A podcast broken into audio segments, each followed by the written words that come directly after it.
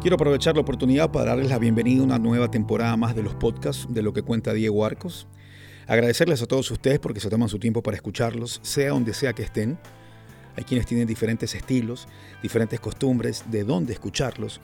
Hay quienes prefieren hacerlo mientras caminan, otros cuando están en el gimnasio, cuando van a dormir, cuando están viajando, en fin. Lo importante es que de una u otra manera eh, dejen que estas historias, estos relatos, estos cuentos de esta nueva temporada sean parte de lo que puedan conversar o sean parte de su nueva dinámica digital. Y quiero agradecer por supuesto a Espori que se convierte en un sponsor de lujo para lo que serán todas estas nuevas historias.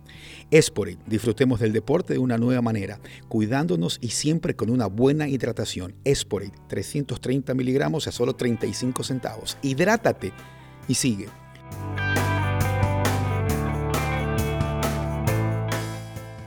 Y para arrancar esta nueva temporada, He elegido una historia corta, pero significativa, que me lleva de Ayampe a Montevideo y que tiene de por medio un velorio y Alberto Spencer.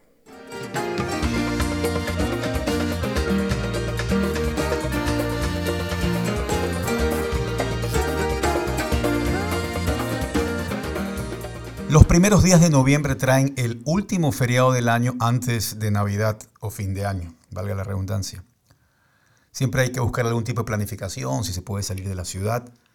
Son dos días extras adicional al sábado y domingo para quienes tienen la suerte de tener esos días libres también.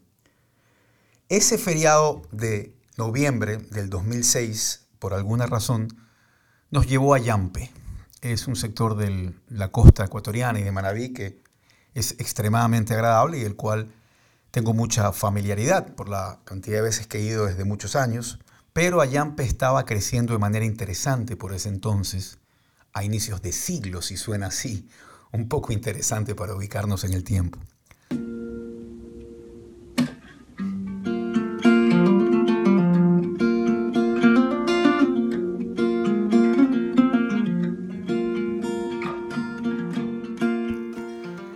Ya sabíamos de antemano que Alberto Spencer estaba atravesando momentos críticos con su salud, que había sido llevado a un hospital en Cleveland y que había una expectativa tremenda y una vigilancia a lo que podía ocurrir y que sabíamos que podía tener un desenlace ya fatal.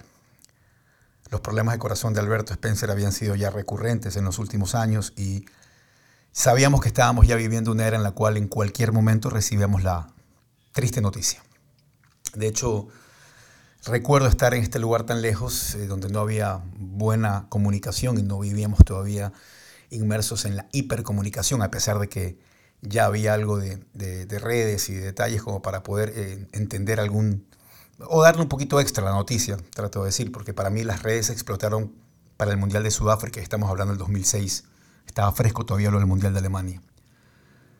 El hecho es que estando en, el lugar, me acuerdo claramente que estaba en las cabañas La Tortuga con el grupo de amigos, creo que era el primer día del feriado, acabamos de llegar, era la, noche, eh, habíamos salido temprano, me llega la comunicación o me llaman a decir que lo que muchos estaban esperando había pasado, Alberto Spencer había fallecido y que el gobierno ecuatoriano iba a poner un avión a disposición de la prensa para ir a dejar el cuerpo. Es decir, un avión de TAMI iba a despegar desde eh, Guayaquil con el cuerpo de Alberto y todo ese avión iba a ir vacío. Entonces le dejaron saber a familiares y periodistas que el avión estaba disponible para ir, dejar el cuerpo, velarlo y regresar al día siguiente. Ese iba a ser el, ese iba a ser el periplo. Antes, el cuerpo de Spencer, en un acto muy emotivo, dio una vuelta en el estadio modelo que hoy lleva el nombre Alberto Spencer. Pensar que en algún momento un programa de televisión le sugerimos o Antonio Villa la cabeza le sugirió al presidente de la Federación Deportiva del Guayas de ese entonces que por qué no le cambiaba el nombre y en vez de que se llame Estadio Modelo, que era por el sector donde estaba, le ponga Alberto Spencer por la connotación que tenía como jugador y detalles históricos con este estadio. El presidente dijo que era imposible, que no se lo podía hacer, que no iba a pasar nunca, que no, que no, que no. Bueno, con el tiempo se llamó Alberto Spencer, eh, para que se den cuenta que las cosas sí se pueden hacer y en ese momento se dijo que no. Pero les decía que antes eh, el cuerpo regresó de Cleveland al Ecuador, eh, dio una vuelta olímpica muy memorable en el estadio eh, Alberto Spencer y después la carroza se metió a la cancha y marcó un gol y todo el público que estaba en el estadio gritó el gol. Fue muy emotivo, muy pero muy emotivo. Un minuto de homenaje al eximio goleador. pelota, sigue atacando, la opción a la izquierda, volcaba la bola para Pinter, ahí entra el brazo, ahí va la más ¡Gol! ¡Gol! ¡Gol! ¡Gol! ¡Es Pinter! ¡Es Pinter! ¡Un genio! ¡Un maestro! Entonces eh, yo ya estaba en Guayaquil, había regresado a Yampe esa misma noche. Eh, llegué a Guayaquil y me dijeron que el avión iba a despegar esa noche. No despegó. Se lo veló un día Alberto Spencer en Guayaquil. Al día siguiente estábamos muy temprano en la base de la FAE, donde suele llegar el avión de la Presidencia de la República, en otro terminal aéreo. Y desde ahí, ya con muchos amigos y colegas periodistas, empezamos ya eh, a subir al avión. Y me acuerdo ver cómo vimos que el féretro subía también a la carga de, de un avión de TAMI. La ruta iba a ser Guayaquil, Santa Cruz de la Sierra, había que parar en Bolivia, poner gasolina y seguíamos hacia Montevideo. Debemos haber despegado, eh, yo debo haber regresado a Guayaquil el sábado, despegamos el domingo a las 2, 3 de la tarde hasta que paramos en Bolivia. Y cuando despegamos de Bolivia, eh, el piloto del avión, a quien nunca he vuelto a encontrármelo y quisiera saber su nombre, y ojalá esto lo escuche alguien y se lo deje saber, empezó a hablar con nosotros en el, eh, por el altavoz del, del avión a decirnos que él era un honor llevar a Spencer, que todo lo que representaba, llevar este cuerpo, y que él había hecho un verso, que él había hecho un verso, Alberto, Alberto Spencer, y, nos recitó el verso. Eh, nos dijo, Alberto Spencer, tú que saliste del Ecuador con los sueños, era un muy personal, ¿no? Y, lo leyó para todos en el avión. Y, lo recuerdo tan frescamente que mientras todo el mundo se miraba las caras, algunos burlándose, otros eh, emotivos, otros eh, valorando lo que había hecho el piloto, no pasaron ni unos cinco minutos y el avión entró en una turbulencia que yo puedo decirte que es las peores que he tenido en mi vida. Tengo 51 años viajando por trabajo o por diversión. He viajado bastante, pero esa turbulencia que duró unos 14 segundos fue terrible. A tal punto que Charles Nazareno, un camarógrafo legendario que ya no está más con nosotros, fuerte, grande, de un metro venía caminando del baño cuando empezó la turbulencia y fue tal que él se elevó y se golpeó contra los maleteros del avión y tenía un chichón muy grande que él se reía después, pero fue una turbulencia tremenda, a tal punto que el capitán tuvo que tomar nuevamente el, micrófono, el altavoz y explicar lo que había pasado, hacia dónde había entrado y por qué se había dado esto de aquí. Ya empezábamos a conocer detalles de, por qué había muerto Alberto Spencer. De hecho, el, el doctor, o uno de los doctores que estaba con él en, en Cleveland, eh, dio a conocer algún detalle de, su muerte. Él estaba ya, había salido del CTI, estaba en sala convencional y una infección este, logró descompensarlo, volvió al CTI después de estar prácticamente de alta. Él se iba al hotel que está conectado con la Cleveland Clinic y lo descompensó una, una infección importante y que bueno, con el desenlace que todos... Uno que hace cirugía cardíaca un poco ve cuando el paciente va con buen ánimo a la cirugía, este, tiene un muy buen porcentaje de, marchar bien. Y fue lo que pasó con la cirugía cardíaca. Eh, llegando a Uruguay, eh, eh, nos recibió, me acuerdo, claro, esto me, emocionó mucho. Pablo Forlán, el, papá de Diego Forlán, recibió la delegación ecuatoriana. Él, él iba con este compromiso de ayudar. cuando todo el mundo se solidariza y dice, ¿cómo ayudo? ¿Qué hago? Le han de haber dicho, bueno, el cuerpo de Alberto llega, llegan muchos periodistas en el avión y él fue a instalarse en el aeropuerto a ponerse a las órdenes para lo que necesitamos. El cuerpo se lo llevaron de inmediato, me imagino que a la casa funeraria que iba a ser el, los arreglos para luego llevarlo al Coliseo de Peñarol que se llama Palacio Peñarol. Pero Pablo Fernández dijo, bueno, carros para acá, ustedes que necesitan, ¿dónde van a dormir? Pueden, nos invitó hasta a dormir a su casa.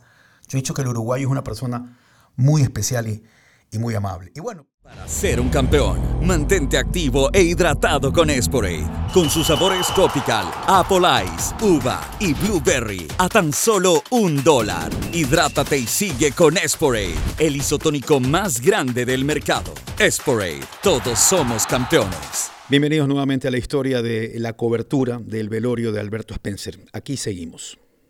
Y bueno, llegamos a, a Palacio Peñarol, tomamos un taxi, no recuerdo cómo llegamos, pero ya se veía que algunas calles, antes de llegar al Coliseo, ya la gente en todas las calles, carros parqueados, no había donde, donde parquearse, me quiero decir, carros parqueados a lo largo de todas las aceras, veredas, y todos queriendo entrar al, al- Coliseo.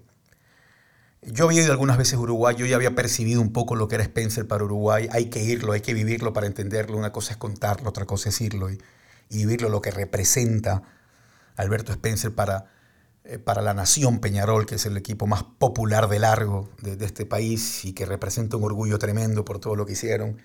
Ahí me encontré con, con Pablo Montero, me acuerdo que estaba Tito Goncalve, Fernando Morena, el arquero Pereira, arquero de Peñarol de algún tiempo también, que tapó un Independiente de Avellaneda, eh, y me acuerdo que Pereira ya no tenía el pelo largo y el bigote, y me dijeron, es Pereira, no lo reconocí así. Pero todos con palabras de elogios supremas hacia Alberto Spencer. Hicimos nuestras primeras salidas en vivo, entonces e, era un poco, poco raro, ¿no? un poco distinto estar transmitiendo en vivo un velorio, eh, cuando uno está acostumbrado a, salir informando, pero bueno, había que informar lo que pasaba.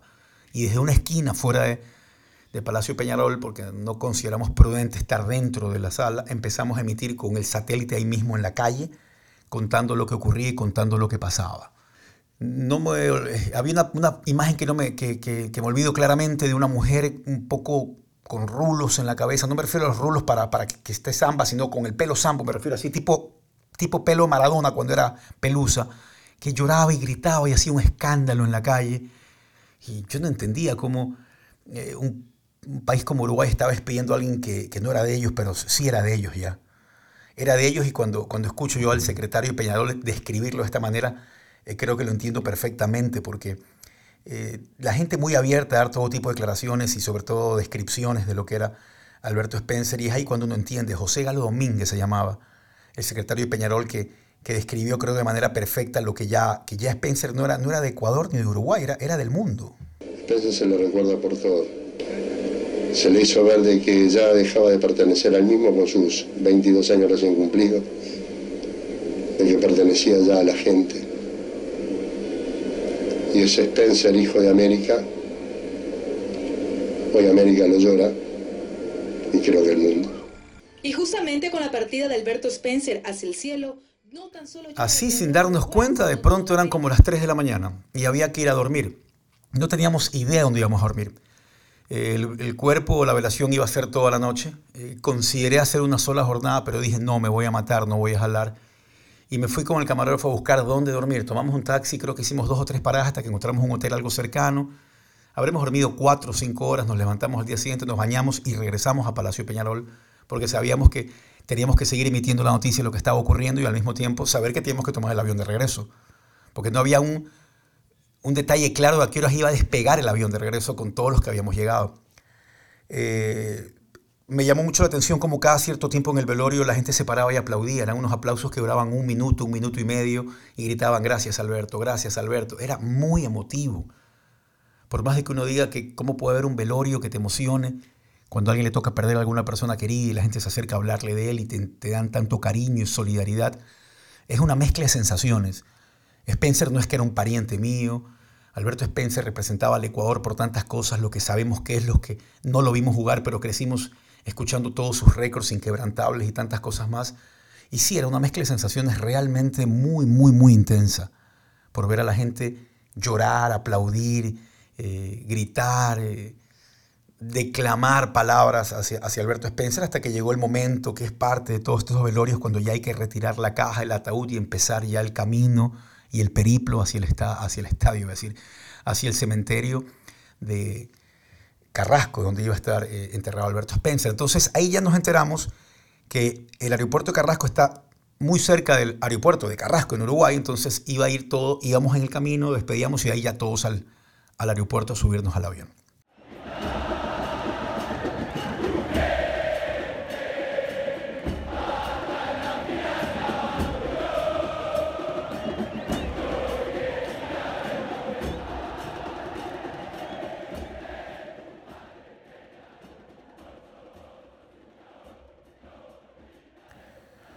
Seguimos con el cortejo fúnebre.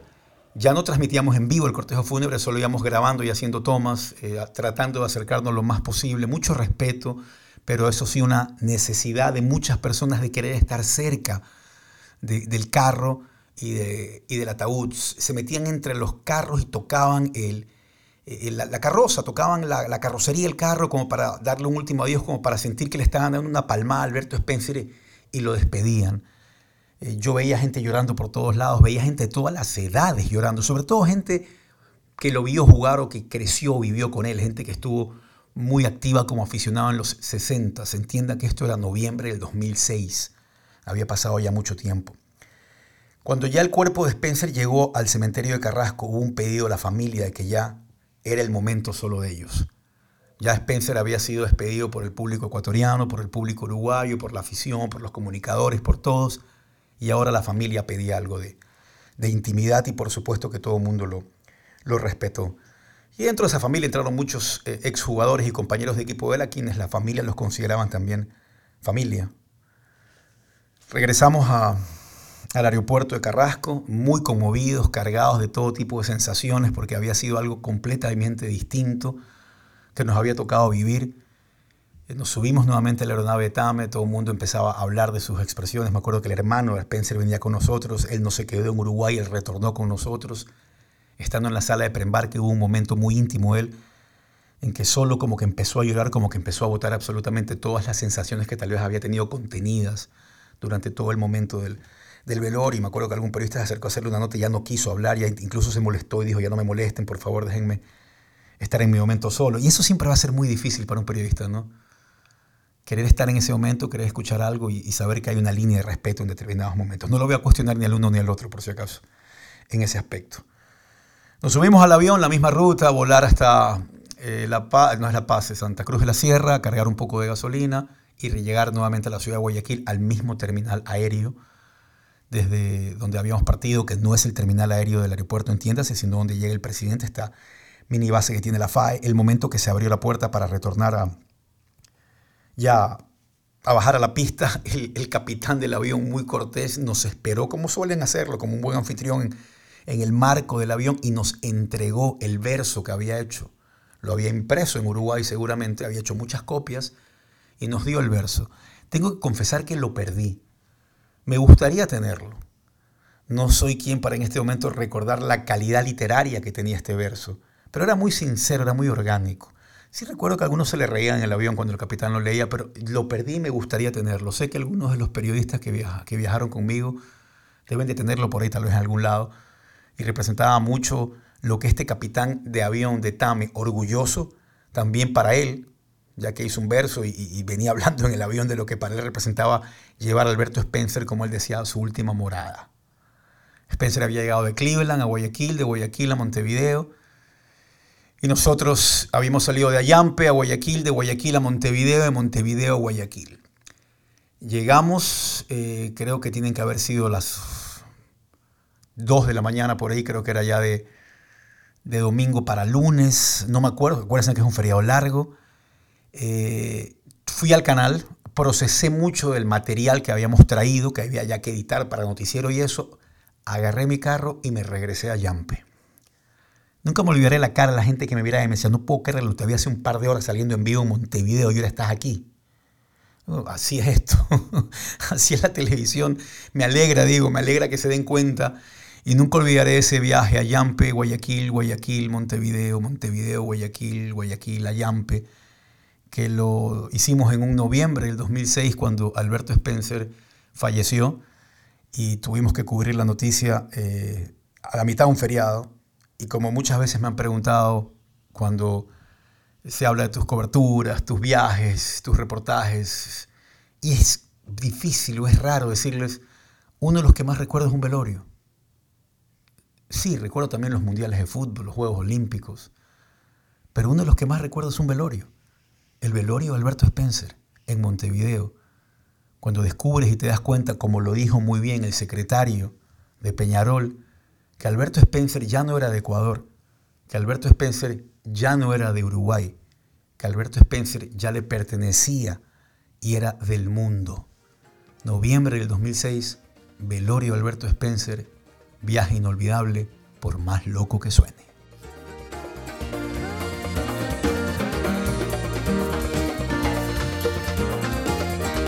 Señores, con respetos, Yo le canto a mis hermanos, no lo hago para ofender, solo para homenajearlos. Fue fácil para los dos el juego de la pelota. Uno levantaba el centro, otro ponía las montas. Goya y Spencer van de la mano, llegan al cielo los dos hermanos. Dios los recibe, tambor en mano.